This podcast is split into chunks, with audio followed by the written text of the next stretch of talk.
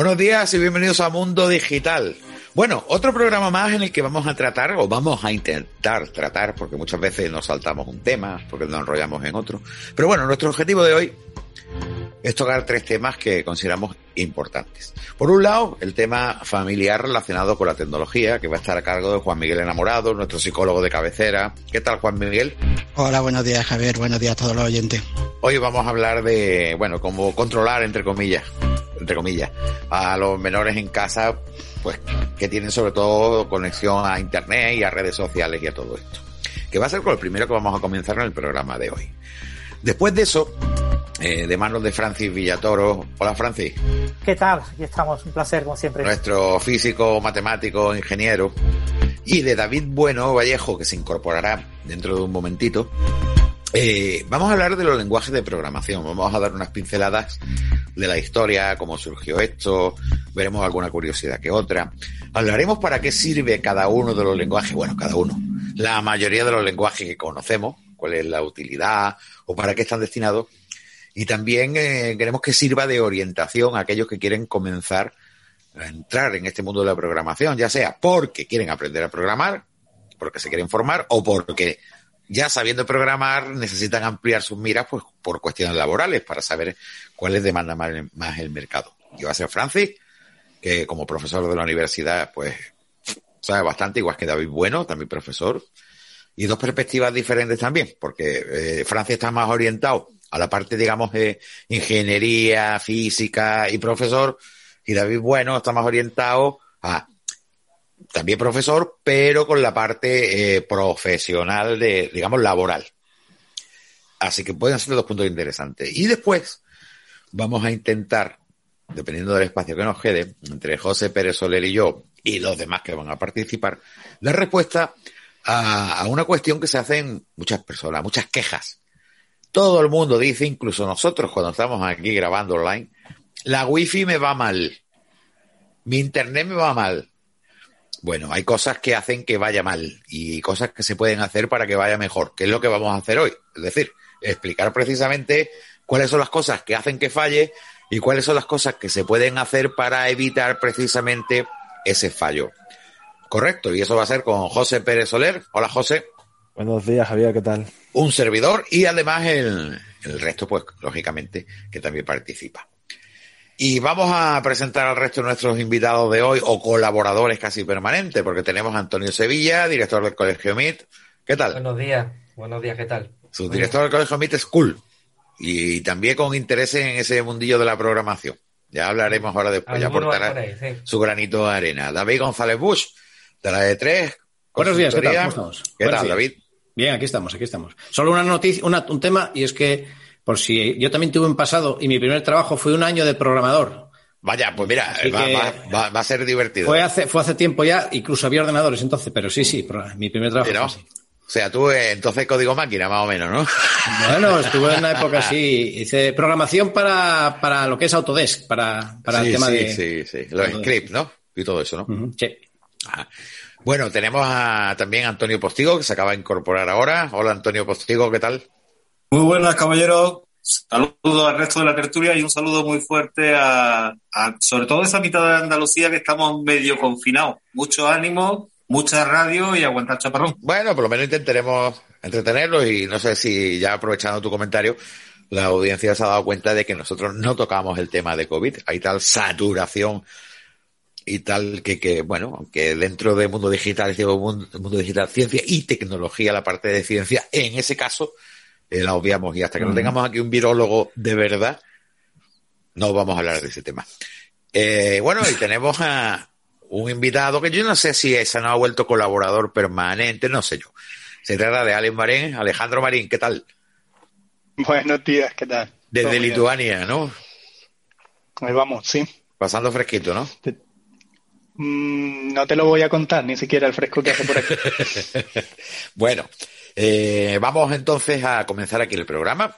Y la primera parte, ah, perdón, y José Abril, que lo tenemos ahí. Como no se pone vídeo, no lo veo nunca. Buenos Eh, días, ¿qué ¿qué tal? Javier? ¿Cómo estamos? También, aparte de que realiza el programa, es, eh, también es colaborador de Mundo Digital. Sí, señor. Buenas, buenos días, ¿qué tal? ¿Cómo estamos? Muy bien. Oye, y menuda semanita pasada tuviste, ¿eh? Bueno, sí, movidita, nunca mejor dicho. Con los terremotos en Granada, ¿eh? todavía siguen, todavía siguen. Lo que pasa es que ya eh, la intensidad es mucho menor. Sí, ya, bueno, claro, pero es que es mejor que sean así muchos eh, flojos que no uno gordo. Bueno, pues eh, comenzamos aquí, Mundo Digital.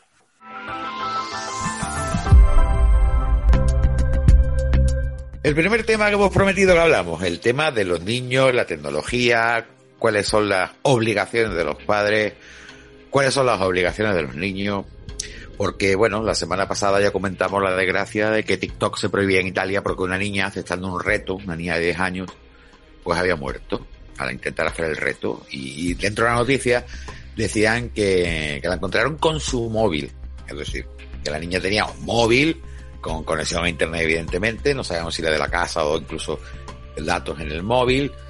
Y bueno, pues la verdad que eso ha levantado ampollas también. ¿Qué hace una niña con un móvil si tiene 10 años? Bueno, yo también puedo hablar en este tema de qué pasa con los niños, lo mismo que casi la mayoría de los que estamos aquí, que tenemos hijos y bueno, y en los tiempos en los que corre cada vez es más difícil eh, separarlos de los dispositivos.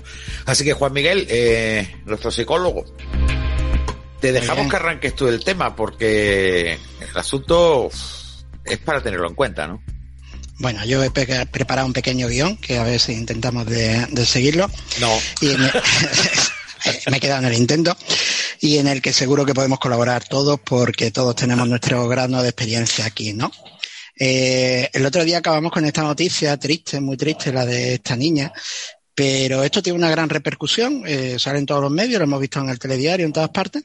Sin embargo, en el año 2019 se premió con el premio Princesa de Asturias al proyecto Khan Academy, que no sé si, es muy conocido, pero que es un proyecto en el cual se da educación gratuita a través de Internet en más de 59 idiomas, con lo cual se da en muchísimos países y de forma gratuita. Lo que se hace este proyecto es que puedan tener acceso a Internet en zonas de guerra, en zonas de campos de refugiados y puedan tener una, educación con la cual seguir el, sistema, ¿no? Incluso hay noticias de niños que a través de este sistema han llegado a bachillerato e incluso a la universidad, ¿no?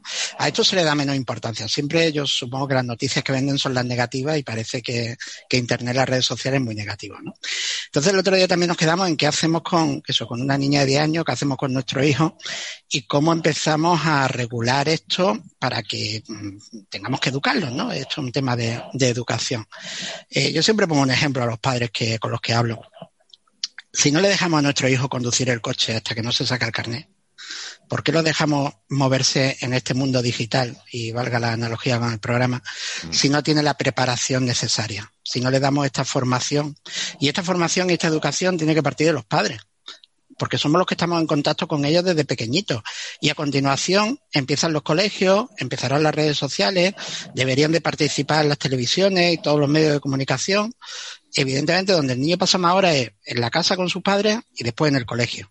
Y más en el colegio ahora que, que ya hablaremos que es obligatorio el uso de estas tecnologías, ¿no?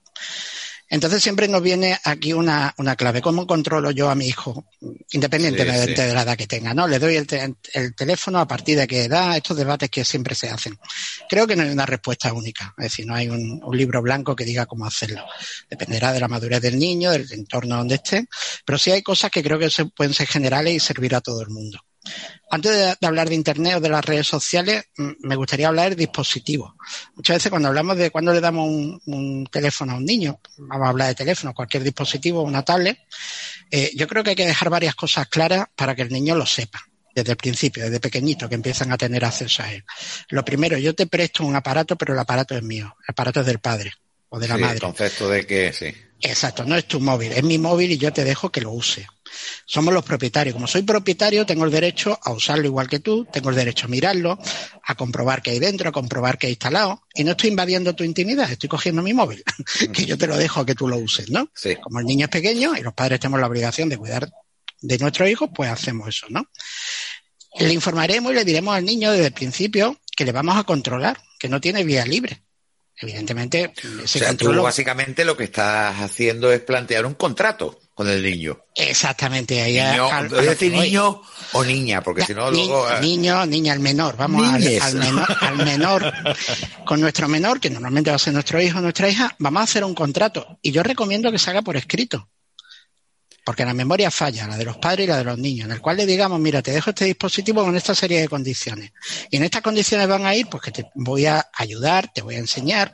Y claro, cuando esto está, empezamos a darle al niño el concepto de Eh, Juan esa Miguel, libertad y esa habría- responsabilidad. Y en ese contrato que tú estás proponiendo, eh, ¿qué habría que controlar? Es decir, porque tú dices un dispositivo, un teléfono móvil, una tablet, un portátil, lo que tú quieras, ¿no? Que se puede utilizar para estudiar, para jugar, para comunicarse. Pero quizá hay dos características separadas. En sí el propio dispositivo y luego la conexión a Internet. Claro, Quiero yo decir, cuando, eh, eh, claro, cuando yo estoy hablando de dispositivos, estoy pensando siempre en dispositivos conectados a la red. sí, pero un teléfono puede estar conectado a la red. Exactamente, siempre estoy hablando de, entonces, de, de estos dispositivos conectados a la red. Porque realmente si un niño tiene un juego instalado en su ordenador y no está conectado a la red, ya está controlado. El problema y el descontrol lo tenemos cuando el niño tiene acceso a contenido que pueden ser buenos o no, pero que los padres no tenemos control sobre eso, ¿no? claro. Y hay que distinguir que tener control y educar a nuestros hijos y supervisarlos no es espiarlos, que muchas veces nos hablan de la libertad, de la intimidad. No, no estoy espiando a mi hijo. De hecho, no es mi función. Mi función es educarlo para que haga un, uso responsable por su parte y que no se le pueda volver en contra, ¿no? En esto hay varias realidades que yo creo que tenemos que dar ya por asumidas y que son innegables. Y una es que la tecnología, los smartphones, las tablets han llegado para quedarse. Esto ya no es una moda que apareció hace unos años y que el- también el precio de los dispositivos ha bajado y entonces podemos regalarle un móvil a un niño a cierta edad, para la comunión, antes, después. Esto ha quedado, pero ha quedado ese dispositivo, han quedado los Alexa y los demás eh, dispositivos de inteligencia artificial que, con el que encendemos la tele o cambiamos de canal. Los robots estos de limpieza que detectan a la mascota o al niño para no molestarlo. Estamos hablando de dispositivos robóticos que podemos controlar desde el móvil. Ya no estamos hablando de solo del móvil, ¿no? Sino estamos hablando de una realidad que ha llegado para quedarse. Después estos dispositivos digitales eh, son una moneda de dos caras. Evidentemente tienen una parte eh, negativa, que pueden ser pues que el niño puede sufrir acoso, se puede enganchar, puede tener una adicción, estos retos peligrosos que hemos dicho, puede tener acceso a contenido viol- violento, pornográfico, sí, hay un montón de riesgos. Pero evidentemente es una herramienta que le permite conectarse con sus iguales, una herramienta educativa y de eso Antonio Sevilla nos puede hablar mucho de cómo utilizarlo esta, esta herramienta del colegio que es súper necesaria. Lo integra socialmente con, con, sus niños, con sus amigos, es decir, le permite una comunicación y más en tiempos de pandemia donde si por una parte les prohibimos salir, pues vamos a dejarles que se puedan comunicar. Entonces, el dispositivo en sí y su uso no es negativo, simplemente tenemos que ver cómo lo hacemos. Y después hay otra realidad que, que yo creo que es la que más nos preocupa o, o, de la que empezamos a hablar en el programa pasado, que ¿y qué hacemos los padres? Es decir, si los padres están, estoy diciendo que son los primeros que tienen que educar, ¿tienen todos los padres la formación necesaria para educar a su hijo en esto? No. Desgraciadamente, no. Entonces, ¿Puedo, ¿Puedo interrumpirte un momento? Mira, faltaría más de decir, durante mucho tiempo, eh, la Guardia Civil, la Policía Nacional, incluso yo he participado con ellos, se ha ido yendo a los colegios para darle charlas a los niños y darles charlas aparte a los padres sobre este tema, sobre la tecnología de los menores. Te puedo decir que la asistencia por parte de los padres ha sido mínima, siempre. Suele pasar, desgraciadamente. Siempre. Entonces, ya que hace esa puntualización, que debería de hacer, de seguir haciéndose, que yo últimamente no tengo noticia, o por lo menos ya no se oye tanto de que se siga haciendo, porque parece que es que ya los niños lo saben todo. No, los niños realmente saben lo que saben y, y, luego pasa lo que pasa, ¿no? Pero es una labor que al final tenemos que olvidarnos de que nos ayuden desde fuera de casa. Tiene que ser dentro de casa, ¿no, Juan Miguel? Sí, por supuesto. Esto nos tiene que ayudar desde fuera de casa y los padres tenemos que hacer un esfuerzo que nos va a costar en ponernos al día. Eh, Antonio, creo que estaba levantando la mano, Antonio Sevilla, que en su No, colegio sí. seguro que tiene experiencia en esto. Sí, simplemente era para, para comentar, bueno, estoy completamente de acuerdo contigo y es evidente que el, hoy en día y hoy en día con todo el tema de confinamiento, etcétera, etcétera, mucho más los niños tienen que tener acceso a los móviles. De hecho, yo era de los que decía, yo a mi hija hasta que tenga 15 años no le voy a dar un móvil. Tiene 10 y ya los tiene, porque es que, es que las circunstancias me han obligado a darle un móvil, es que no me ha quedado otra. Por clases por Zoom, por porque tiene que tener una comunicación con sus amigas, porque es que al final lo que te rodea te obliga. Cuando a ti te dice tu hijo, es que mis amigas tienen un grupo por el que hablan y yo llevo dos meses sin hablar con mi amiga, tú, tú no, no te queda otra que decirle, toma hija, toma y habla. sí. Lo único que pasa es que al final tú tienes que acabar eso, teniendo, primero, conociendo ¿dónde se puede meter tu hija? Porque es lo que tú estás diciendo muy bien. El móvil no es solo yo sé meterme en aplicaciones, yo sé descargarme aplicaciones. Yo tengo que conocer cuáles son las redes sociales. Yo tengo que haber bicheado esas redes sociales para, para saber qué hay ahí y qué se puede encontrar mi hijo cuando, cuando vaya a entrar. Y aparte yo tengo que tener un control parental, que hay aplicaciones para ello, y saber qué se instala. Que sea yo quien le dé los permisos para instalar y que no se instale lo que él quiera.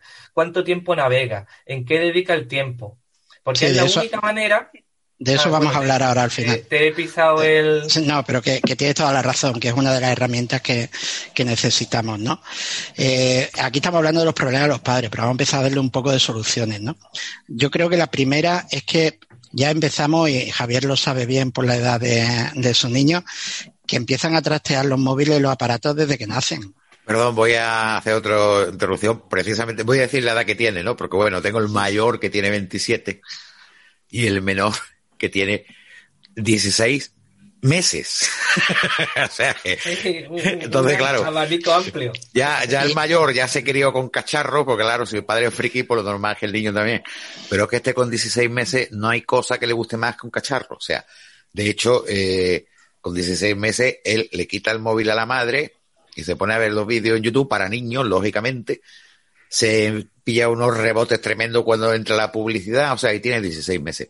Es imposible que yo me plantee que este niño no vaya a tener acceso a la tecnología libremente, libremente no es, sino libremente controlado, no con 10 años, sino con cuando empiece a hablar, ya la hemos liado. Entonces más me vale eh, hacer lo que estás diciendo tú, Juan Miguel. Claro, por eso, ¿qué es lo que que prepararlo, hacer? prepararlo. Desde Yo ya. no necesito prepararme tanto, pero bueno. Pero tienes que hacer el esfuerzo de estar con tu hijo, que ahí es donde yo creo que, que eh, pecamos un poco los padres, ¿no? Entonces, claro, hay que educarlo desde la infancia, dejándole claro pues, cuáles son los límites. Si tú te pones con tu niño y aparece un contenido que es inadecuado y tú estás con él, muy fácil que le digas, no, niño, esto, niño, este contenido no, esto es publicidad y la quitamos. Este contenido cuando te salga me avisa. Y el niño irá aprendiendo sin represión, sin castigo, sin, eh, irá aprendiendo qué puede hacer y qué no. Igual que aprende en otros ámbitos de la vida.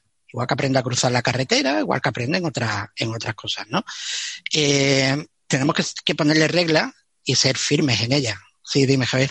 No, que luego hay otro problema. Es decir, eh, a la hora de decirlo, perdona, pero es muy fácil decirlo, Juan Miguel, y luego te encuentras con que es que el niño es un rebelde.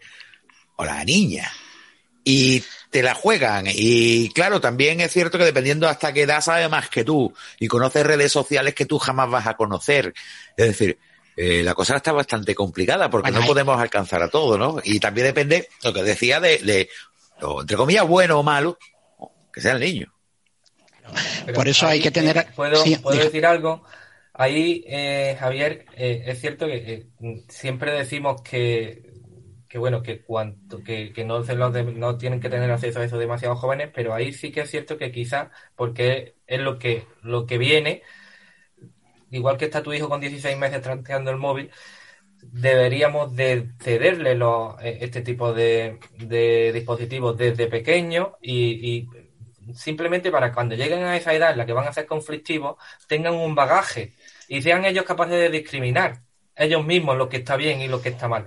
Porque si no se lo van a encontrar todo de golpe y van a acabar haciendo pues, pues las barbaridades que hacen algunos hoy en día.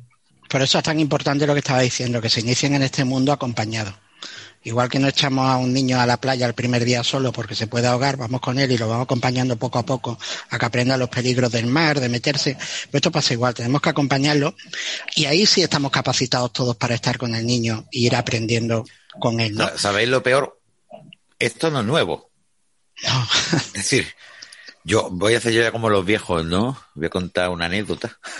bueno, os voy a contar que ya eh, a principios del 2000 yo estuve colaborando también con la policía en el tema de, de seguridad informática y con la Guardia Civil. E incluso asistí a algún que otro caso eh, y ya existían estos problemas. Y la verdad que estoy hablando de hace 20 años. Desde que empezó la tecnología, desde que empezó el uso de los ordenadores, pues y, ya tenemos ahí. y- y no creas que ha mejorado mucho. ¿No? Eh, en el sentido de que mm, yo no digo que todos los padres, pero todavía hay un alto porcentaje de padres que, que no se están dando cuenta de a lo que se están exponiendo. porque no Porque si cuentas, conocimiento. si cuentas, es que si tú te pones a contar, que quiero que me lo cuentes ahora, Juan Miguel, si te pones a contar cosas que le pueden pasar, ya parece que es que eres un, vamos, un conspiranoico y que, uh, por Dios, todo el mundo es malo. No, no, son cosas reales, ¿no? Juan Miguel. Sí, pero por eso te decía que no me gusta alarmar porque parece que todo es malo, ¿no? Pues alarma porque de lo que se trata, de que ala- alarmamos al final. Eh, te, os te cuento unas claves mm, pequeñitas de qué podemos hacer con los niños. Una de ellas la habéis comentado ya, ¿no? Eh, los dispositivos todos se pueden bloquear con clave de administrador, en la cual no permito que el niño instale lo que le dé la gana.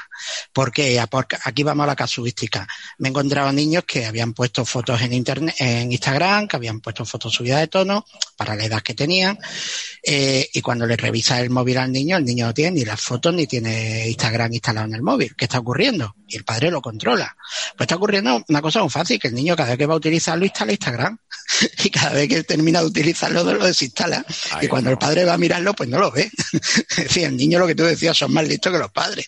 Claro. Entonces, eso tan fácil como limitar qué, qué aplicación pone mi hijo y que me tenga que preguntar a mí, pues ya, me, ya preguntaré yo qué, qué es lo que va a instalar. Y si va a poner TikTok, pues miraré qué hace y qué, qué hace TikTok y qué va a hacer con ellos, ¿no? Eh, otra cosa muy importante y a la que yo creo que hay que darle mucha importancia, y aquí sí hay que alarmar a, los- a los padres y a y a los niños, son los contactos. En este mundo digital, detrás de lo digital siempre hay una persona. Detrás de cada contacto de WhatsApp hay un humano detrás. Ese humano puede ser quien dice ser o no. Y como no podemos verlo, tenemos que eh, tener, y ahí vuelvo a los padres, enseñar a los niños y acompañarlos a que cuando tú agregas a un amiguito, comprobar que tu amiguito es quien dice ser. Que cuando te pide un contacto a alguien que no conoce, porque tiene una foto muy chula en Instagram o en Facebook, la red que estés utilizando, comprobar que realmente es. Y eso los padres podemos hacerlo. Y el niño cogerá la conciencia de que detrás de eso puede ser una persona que no es la que dice y puede haber cierto riesgo. Tampoco hay que alarmarlo, pero que, que tenga, pero no es más lógica, no es mm, diferente a la lógica que utilizamos cuando el niño lo vemos en la calle hablando con un extraño. Si vemos a nuestro niño del parque hablando con un extraño, nos acercaremos a ver quién es ese extraño y por qué está con él. ¿Por qué no hacemos lo mismo en las redes sociales y controlamos eso? Pues una, una cosa. Y otra cosa que es preocupante es que no respetamos o, permitimos que los niños no respeten los menores eh, la edad mínima para entrar a ciertos juegos, a ciertas aplicaciones. Y si una aplicación es para menores de 13 años o para menores de 16, pues vamos a cumplirlo. Alguien lo ha decidido. Entonces, mm, vamos a, a intentarlo. Y entonces viene el punto cuatro que os quería comentar. Hay que indicarle a los niños que no creen perfiles falsos. Es decir, que eso que estamos criticando no lo hagan. Pero que pueden usar un seudónimo, pueden usar una ola y que nos den sus datos personales en Internet. Por lo mismo que decíamos antes, no sabemos con quién lo estamos compartiendo. Y entonces, si juntamos estas cosas que son básicas, todavía sin llegar a la parte de tecnología, eh, ¿qué podemos hacer? Pues que el niño tenga un uso responsable. Y si ya además hacemos que el niño utilice el móvil o la tablet o lo que esté utilizando con nosotros, en el salón, en la cocina, donde estemos, y no se vaya a su cuarto y se encierre, donde ya además pierde el control físico, pues el niño aprenderá a que utilizar esa herramienta es algo de lo más normal del mundo y nosotros empezaremos a crear esa tranquilidad.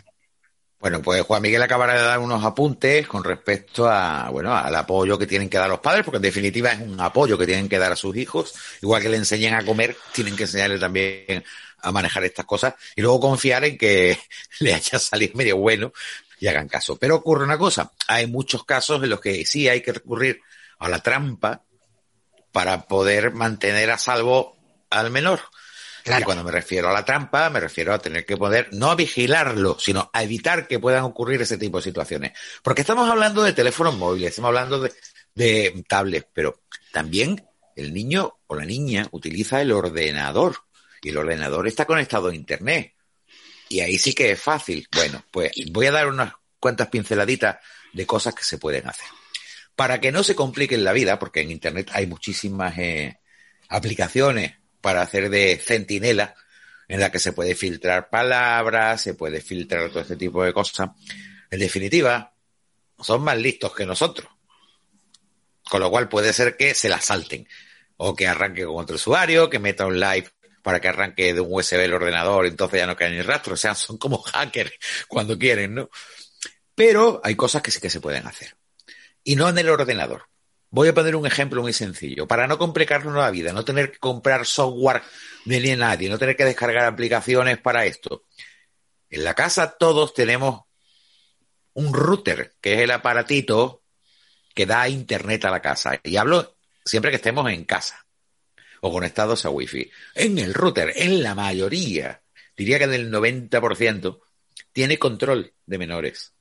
Tienen la posibilidad de poder controlar que hace, bueno, controlar, evitar que haga ciertas cosas ese ordenador. Por ejemplo, voy a poner un ejemplo muy simple. Nos metemos en un router. Si encontramos esa configuración, podemos hacer que a, a un ordenador determinado la velocidad se le limite o no. El tiempo que está conectado a Internet se le limite. Si el router puede decir, vale, ¿qué he dicho yo? Que el niño o la niña va a estar de, de 6 de la tarde a 10 de la noche. Y el router solito a las 10 de la noche le corta la conexión.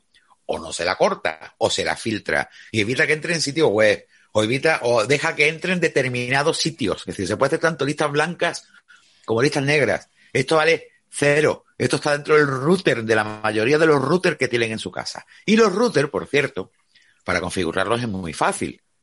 Nada más que tienen que leer los manuales, pero también tienen una contraseña. De forma que si eh, el menor no la conoce, no va a poder entrar a cambiar esa configuración. Podría hacerlo reseteando el router entero a fábrica, pero ya nos daríamos cuenta. Entonces quiero decir que no hay que agobiarse tanto tecnológicamente, no hay ni que gastarse dinero, simplemente hay que saber o investigar un poquito y busquen esto, cómo configurar un router para controlar el acceso a menores. Y ahí van a tener toda la información. Y fuera de bajarse aplicaciones, que muchas veces buscamos aplicaciones para eso y al final lo que hacen es peor. Así que bueno, eh, ese es el apunte que yo quería hacer. También se puede hacer en dispositivos móviles y, y, cuando el niño sale a la calle con la tablet o con el teléfono, si tiene conexión de datos, pues ahí la hemos liado. Pero por lo menos evitemos lo que ocurre en casa. Sí, además para, eh, para esos dispositivos de la calle es donde estaban lo, las aplicaciones que hay muchísimas de control parental sí. que te permiten configurar, saber qué está haciendo el niño, que, dónde se ha conectado, Exacto, cuánto para, tiempo. Yo me acuerdo que salieron además para instalarla en tu ordenador un montón, incluso creo sí, que Microsoft hay, tenía una. Y eso hay muchísimas hoy en día. Al final se la saltaba a los niños. Entonces mejor tirar al router, recuerden eso. Eh, bueno, eh, tenemos que acabar aquí, así que antes de nada me gustaría que si alguien quiere preguntarle a Juan Miguel, ya que muchos eh, o, o somos padres o trabajamos con niños o cualquier cosa. Nadie. No. Bueno, a ver, nada. Una, una es que, es que ya ten en cuenta que aquí la mayoría de la edad es avanzada, entonces ya son nietos, ya no es lo mismo. A, a ver, Javier, lo, lo, de edad avanzada, entre ellos yo, que no tengo nieto todavía, pero bueno, cualquier día. Yo tengo eh, hijo nieto, como se quiera llamar, porque. Sí, pero tú que tienes de todo, es lo que tenéis los ricos. No, no, yo nietos no tengo, curiosamente. Nietos no tengo, mira tú. A ver, la, la clave para mí es, es, ir un poco más atrás. O sea, un, un, puntal de toda esta historia. No sé si Juan, si está de acuerdo Juan Miguel o no. Y yo que no me quiero quedar sin decirlo en voz alta. La clave realmente no es acompañar al niño en el mundo digital, sino acompañar al niño en su vida.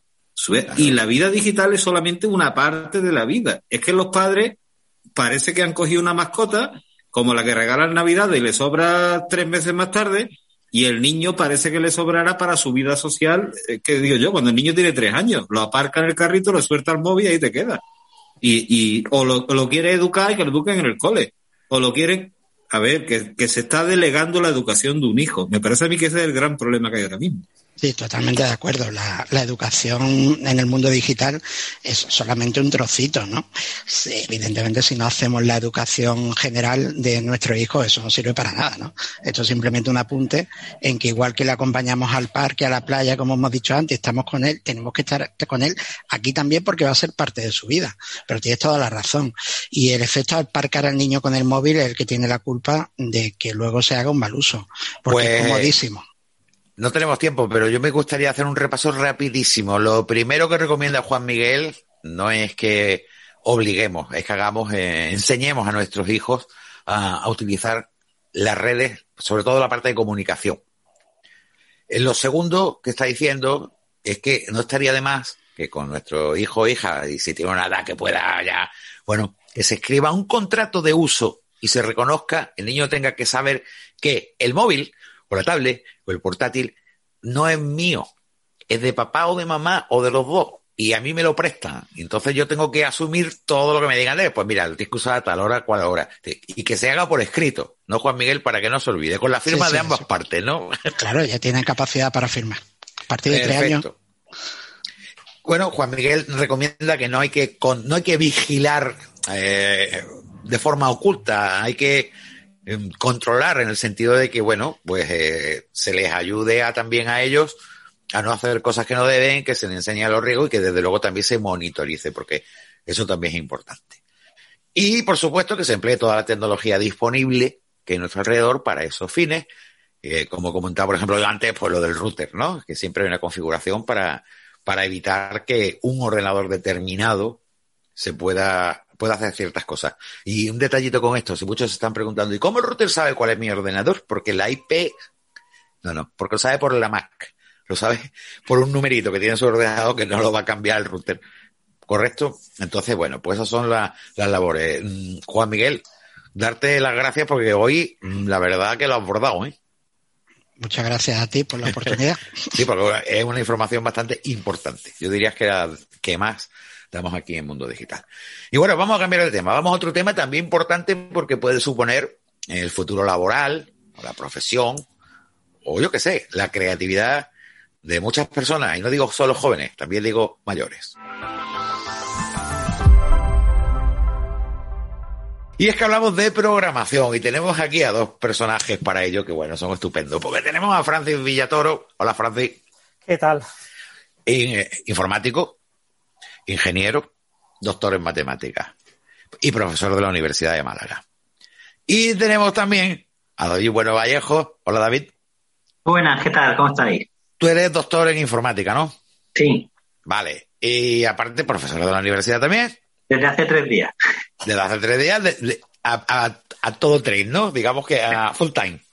Y, de- y hasta hace tres días eh, has estado dirigiendo el Centro Municipal de Informática, eh, con lo cual tienes una visión también mm, bastante importante, más laboral y Francis más científica. Creo que entre los dos, si nos habláis del tema de los lenguajes de programación, mm, podemos orientar a mucha gente a la vez. Yo me gustaría primero, que no sé cuál de los dos quiere empezar, que nos hablarais un poco sobre, est- sobre, sobre, los inicios de los lenguajes de programación, resaltando además que la primera persona que hizo programa era Ada Byron o Ada Lovelace, porque bueno, realmente eh, se le conoce con ese apellido, pero su nombre real era, lo, era Byron.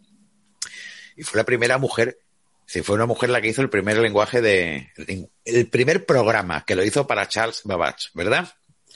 Sí, exactamente. El- ella eh, tradujo un, un libro de Babbage en el que se explicaba el funcionamiento de la máquina. Babbage había planteado la posibilidad de hacer una especie de calculadora Pero, perdón, ¿de qué año hablamos? Que, que, que no lo he dicho. Eh, finales de- 1833 fue la época en la que Babajas empezó con la máquina. ¿no? ¿Mil qué? 1833, ¿no? Fue cuando- 1833, madre mía. el, el trabajo de Ada probablemente es posterior. No, no Sí, sí. recuerdo eh, la fecha exacta, eh, pero ella murió en el 52, pues 1840 por ahí. ¿Mm?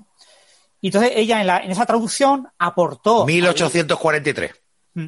aportó al libro, digamos, del mecanismo de cómo funcionaba la máquina de Babbage, aportó los primeros programas para usarla para algo, que era algo que en principio a Babbage le preocupaba menos. Decía, bueno, lo primero es construir la máquina, cuando llegamos a la máquina ya nos preocupamos en cómo programarla, y lo que planteó Ada es, bueno, ya podemos empezar a plantear algunos pequeños programas y hizo unos programas muy sencillitos para esa futura hipotética máquina que al final no llegó a construirse, aunque se ha sido construida eh, para museos así recientemente. Bueno, eso fue el inicio, ¿no? La primera persona que, que fue la mujer. Y bueno, contanos un poquito qué pasó después, es decir, cómo han evolucionado los lenguajes de programación, porque de lo que conocemos ahora a, a cómo eran al principio dista mucho, ¿no?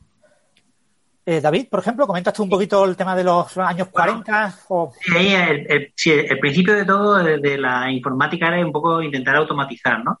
Y, y los orígenes iniciales, pues eso, van de 1800 con lo que es patrones en telares, ¿no? Es decir, Mm. eh, tienen que hacer construcciones de telares y entonces, pues con una hojita, con una serie de boquetitos, iban haciendo el diseño de- del telar. Y eso podría considerarse casi como lo- la, la base, ¿no? Después vino a ser la máquina de Babbage.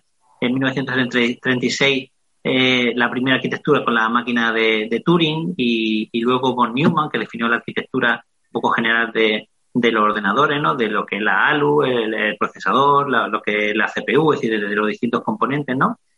Y, y, entonces, bueno, pues esas primeras máquinas empezaron alrededor de 1950 a programarse en un lenguaje binario de 0 y 1, eh, donde era muy complejo eh, que funcionara y que no hubiera fallos, ¿no? Entonces, David, eso, sí. eh, lo que hemos visto en las películas antiguas de los ordenadores, un ordenador que era, eran muchísimas lucecitas, ¿no? Y como unos interruptores debajo de las lucecitas, es porque claro. se programaba en binario. Se, pro se, programaba el ordenador con ceros y unos, entonces para saber yo qué número estaba metiendo tenía que tener unas lucecitas encendidas y apagadas para ver qué número estaba metiendo.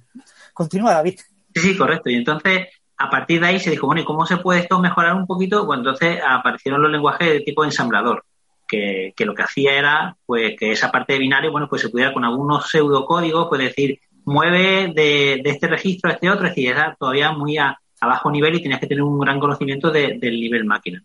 Y a partir de ahí, pues empiezan a surgir lenguajes, eso los ensambladores en 1950 y en 1957 pues empieza Fortran, que es un lenguaje orientado a, traducción de, de fórmulas, y empiezan a partir de ahí a, aparecer Algol y Lisp en 1958, COBOL, que, bueno, fijaros que aparecen en 1959, pero siguen utilizándose todavía, por ejemplo, COBOL en muchos bancos sigue siendo la, y, y aunque hay muchas empresas que intentan hacer la, la migración, pero, pero cuesta, cuesta trabajo, ¿no?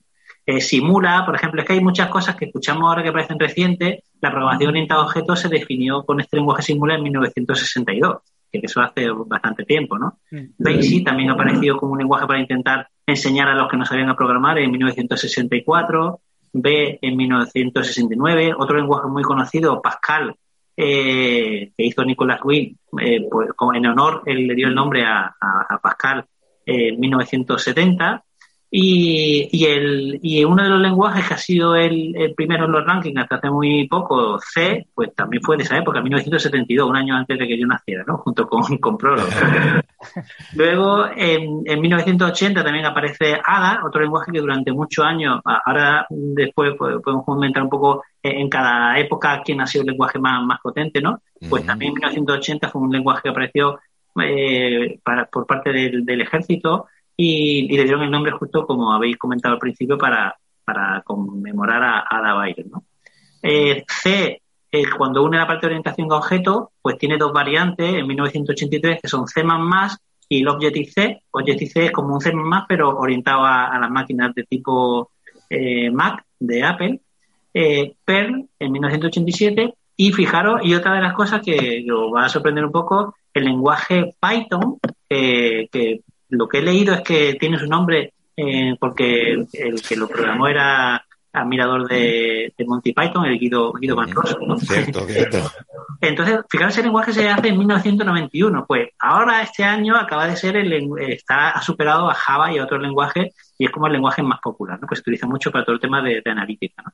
Eh, Visual Basic en 1991 también tiene un montón de años y ahora justo estoy aprendiendo Visual Basic eh, con el tema de Word, estoy haciendo un montón de cosas con, con aplicaciones de... A la vejez viruela.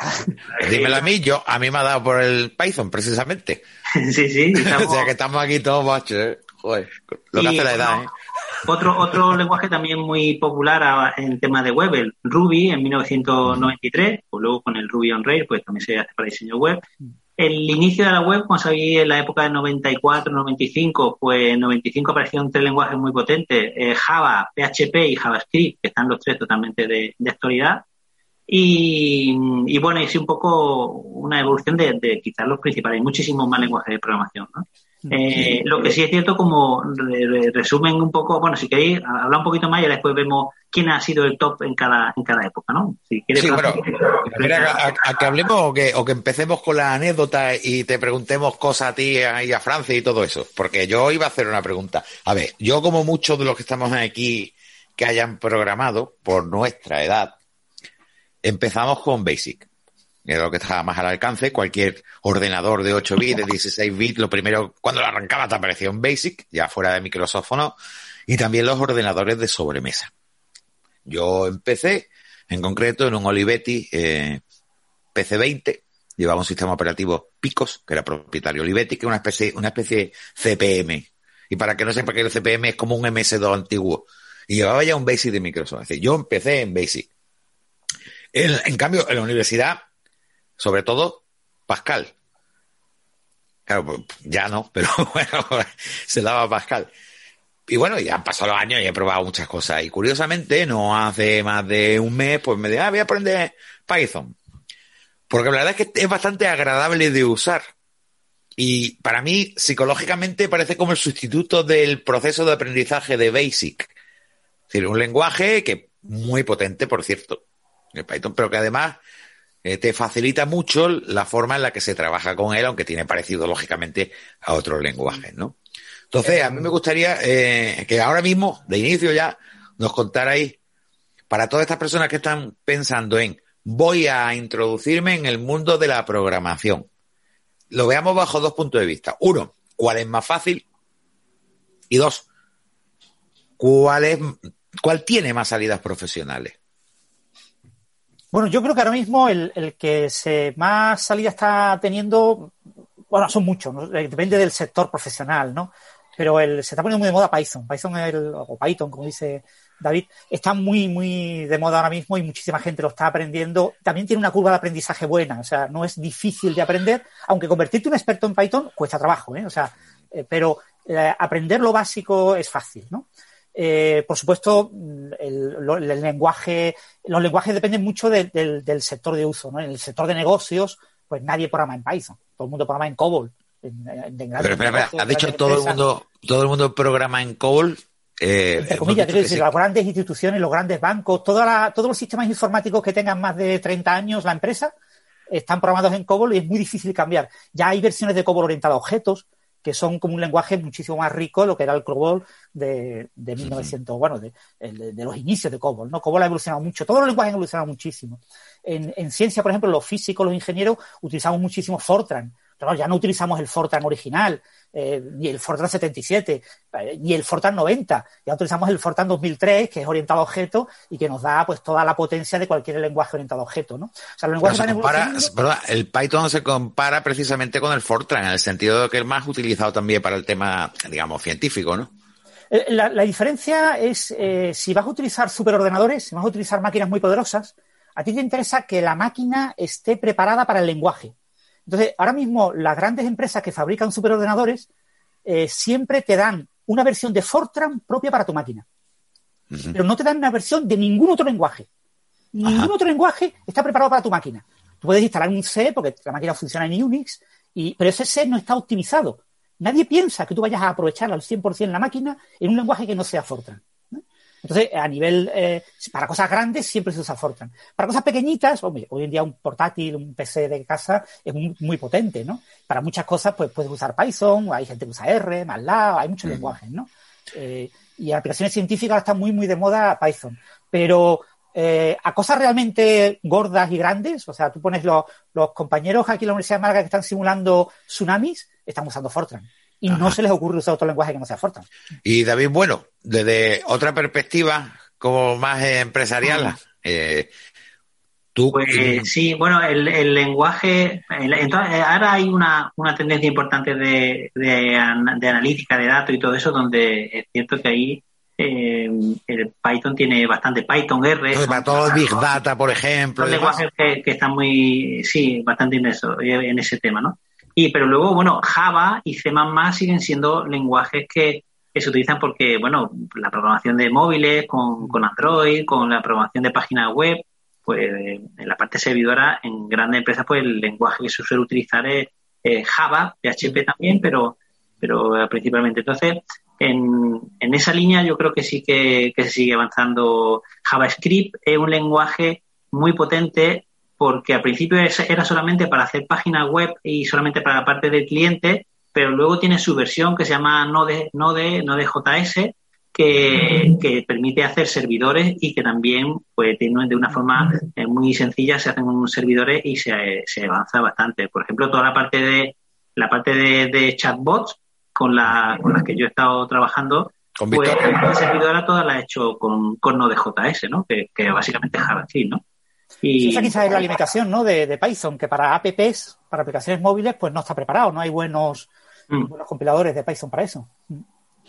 Entonces, eh, como creo que nuestros oyentes estarán totalmente perdidos diciendo, vale, vale, vale, entonces, vamos a ver. Por ejemplo, en la, en la universidad. Yo voy, voy a hacer una cosa. Esto va- ¿os acordáis del concurso 1, 2, 3? Vamos a hacer una cosa. Los dos ponéis a pensar durante un momento, porque son dos perspectivas similares, pero a la vez diferentes. Y quiero que, empezando por David, recomiéndame un lenguaje, y después, después Francis, después David, no sé, vamos a poner un orden. David, lenguaje que tú recomendarías para empezar a programar mañana. Eh, JavaScript. Pero porque eh, JavaScript además me gusta mucho. Más que es más fácil también que empezar con Java, por ejemplo. Yo- yo recomendaría Python. Yo creo que sería una mejor entrada, con mejor curva de aprendizaje que JavaScript. Y siguiente, vamos a ir así, es decir, hemos tenido claro JavaScript, Python Java. en el primer lugar, en ambos, en el segundo lugar para ambos. Y después Java. Java, mm, Java es duro. Bueno, Sí, eh, es duro. Sí, lo que pasa es que sí que es cierto que tiene bastante, bastante salida. ¿no? Sí, Antonio estaba ahí aportando. Sí, sí. Y Antonio Postigo estaba preguntando también, estaba preguntando otro lenguaje que hemos hablado rápidamente y eh, que lo pregunte él mismo. Bueno, yo, eh, para alguien que esté, estoy hablando, estoy hablando de unos lenguajes que realmente es para alguien que quiere profundizar y se va a buscar la vida, eh, no sé, como programador a un nivel, creo que alto. Pero para alguien que, que, digamos que no aspira a tanto, pero sí a acceder al mercado laboral, yo preguntaba, ¿sería una buena opción aprender PHP? Sí, Sí, para, para la parte de página web también se utiliza mucho. En Ha sido, de- date cuenta Antonio, que ha sido un... Sí, bueno.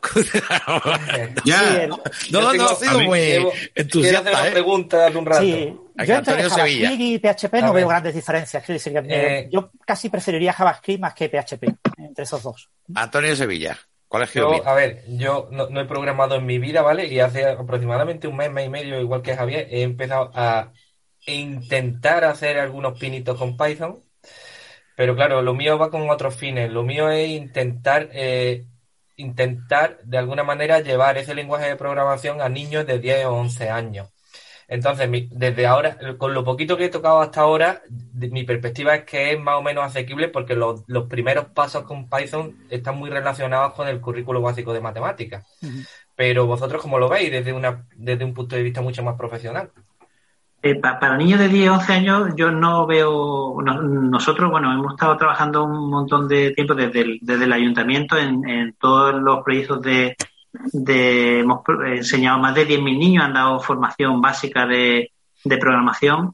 Y, y bueno, y hay, otra, hay otras plataformas que son un poquito más visuales que te enseñan a aprender todos los conceptos básicos de, de bucles, de iteraciones, de interactividad, incluso con robots. Y, ¿Te refieres a Arduino, Scratch, Scratch y ¿no? todas estas cosas? Scratch, sí, sí, Scratch. sí, yo me, me- más, más a, la, a la parte de, de Scratch, que con Scratch tú de una forma muy visual, con componentes vas montando y, y haces cosas en la pantalla, haces que un muñequito, además son, son muy interactivos, hace que un muñeco se desplace por la pantalla, que habla, que dé un mensaje y, y esa sería quizás la mejor forma para empezar. Alex por ahí quería comentarlo, ¿no? Alex, Sí, yo, yo quería decir que, que, bueno, respecto a la parte esta de las salidas profesionales, yo mi trabajo lo conseguí porque en la entrevista dije que, que había hecho un par de cursos de Python. A mí- Y fue, fue una, es que fue una situación muy curiosa porque yo nunca había programado y, y me dio, me di- bueno, yo busqué cuál era, cuál era lo más fácil, ¿no? Porque, vamos, yo no, no tenía unas aspiraciones muy grandes.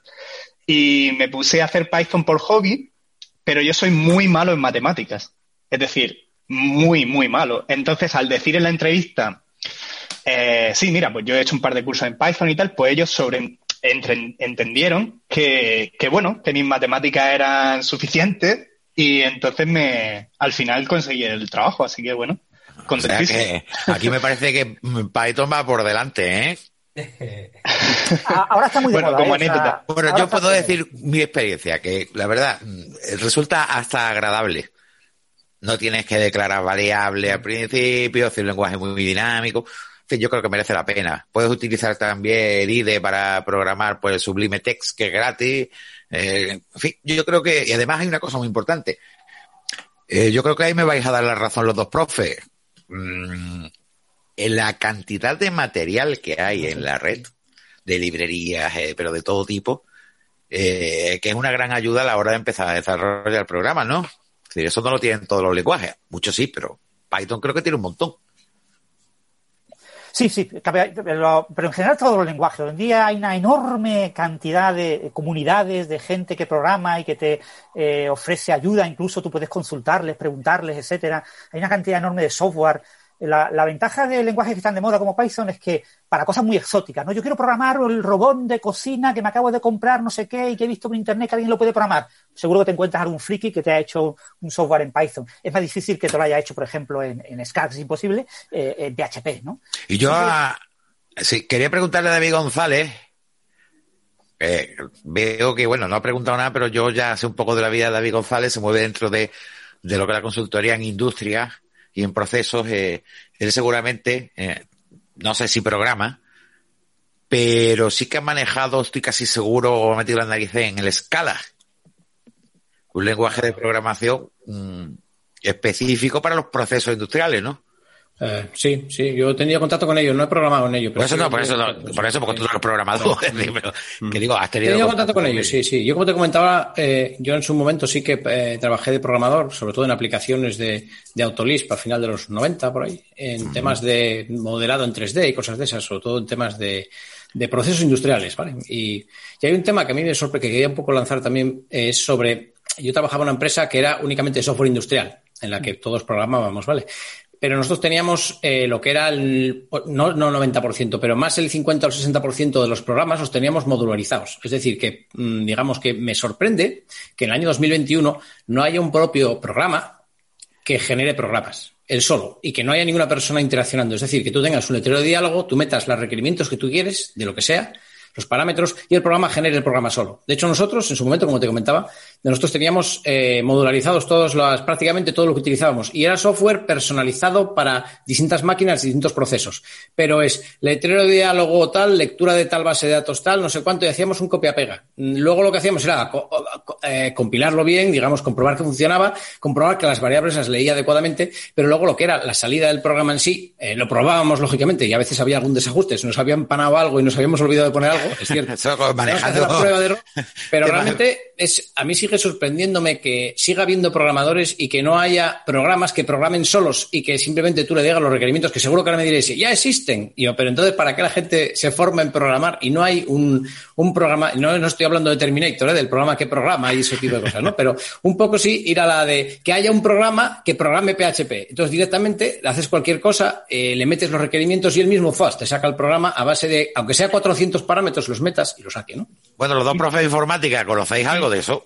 Sí, sí, de eso hay una tendencia ahora bastante potente que es el, el low code o el zero code, que va justamente en, la, en la, línea que, plantea. Es decir, eh, lo, lo, que se, lo que se intenta montar es, decir, al final tiene que haber informático porque, porque la magia esa no existe. Es decir, cuando yo habían venido a comentarme aplicaciones de, de zero code, decía, sí, sí, pero, pero si yo estoy, por ejemplo, desarrollando una aplicación que solo se puede programar en este lenguaje de programación, ¿cómo lo hago con tu cero code? Y dices, claro, al final tiene que haber un informático que para ese sistema en concreto programa toda la, funcionalidad y monta una capa por encima a base de cajitas, ¿vale? Entonces, pero esa tendencia sí, sí existe para sistemas que y, y sí está sí está teniendo bastante bastante éxito porque porque bueno, en lo que sean los sistemas más genéricos eh, están desarrollados toda la interfaz en ese lenguaje low code o no code y, entonces, pues sí permite que luego un usuario sin mucha experiencia se monte un formulario, se monte su, su operación de gestión, por ejemplo, en, un rato, ¿no? Y la verdad que sí una,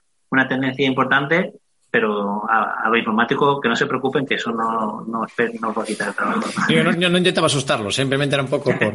Que a lo mejor es más es interesante aprender a ser ese informático que coordina todo eso, ¿no? En vez de pensar solamente en la programación, porque hay gente que piensa un poco que la parte de más eh, mecánica de sentarse frente a una aduana de hacer tiquiti, que como vemos en las películas, que siempre hay un típico tipo que teclea a 2000 por hora y códigos, y, y, más pasar un poco al concepto general, ¿no? De decir, ¿cómo coordino yo la programación? Más que solamente el tiquitiqui, ¿no? Que, pues, de todas formas, siempre, imagínate, una empresa, ¿no? Eh, eh, aparece una nueva máquina y no tienes eh, ningún software que funcione. Pues el, automáticamente, el, por muy low code que tenga y muy inteligente que sea, va a ser imposible que automáticamente te desarrolle ese software. Vas a tener un informático, la necesidad de un informático que te lo programe, ¿no?